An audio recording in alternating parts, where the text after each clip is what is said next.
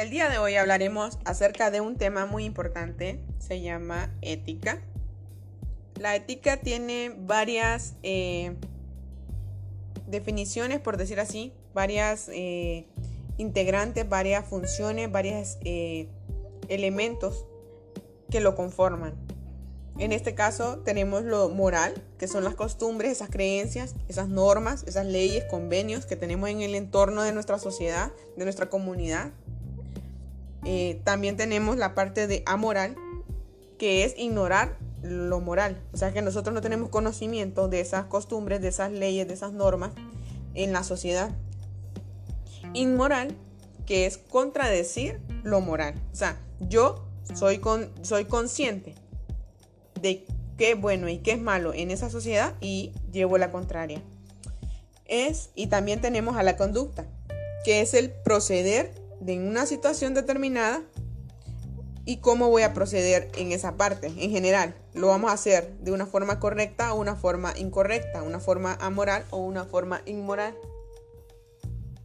Ser ético es proyectar los valores y principios fundamentales a la realidad. Entonces, es todo aquel conocimiento que nosotros tenemos acerca del bien y el mal, pero ya aplicado, aplicado en el diario vivir aplicado en las partes de que aunque nos traiga beneficios, ya sea individuales o comunitarios, es todo lo positivo o ya sea negativo de nuestras elecciones.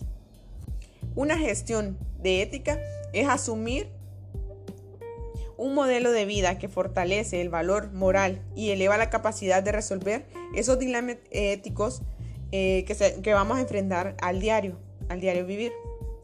¿Cómo podemos fortalecer el comportamiento ético? Fácil. Está ligado a la formación. Cómo nos formaron de pequeños, esa manera de actuar en la sociedad, las experiencias vividas, las emociones que tenemos, cómo las podemos controlar, las creencias o cómo las controlamos, las emociones, las creencias, las habilidades y las actitudes. ¿Cuál es nuestra actitud ante el éxito o ante el fracaso? Y por ello es necesario alentar eh, prácticas éticamente aceptables y éticamente responsables, con una moral correcta, para dar un buen ejemplo ante la sociedad. Entonces esa, esa percepción, esa proyección que yo doy a la comunidad, a la sociedad, eso ya puede ser eh, actos moralmente degenerativos, como también pueden ser generativos, va a ser un concepto eh, de nosotros, de nosotros, de cada uno de la comunidad y pues eso va, a ir creando, como nos comportemos, va a ir creando lo que se llama cultura ética.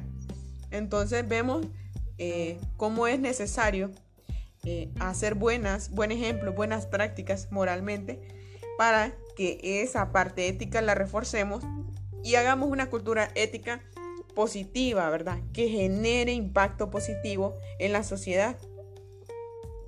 Y con esto pues les dejo una frase de Roberto Rossellini.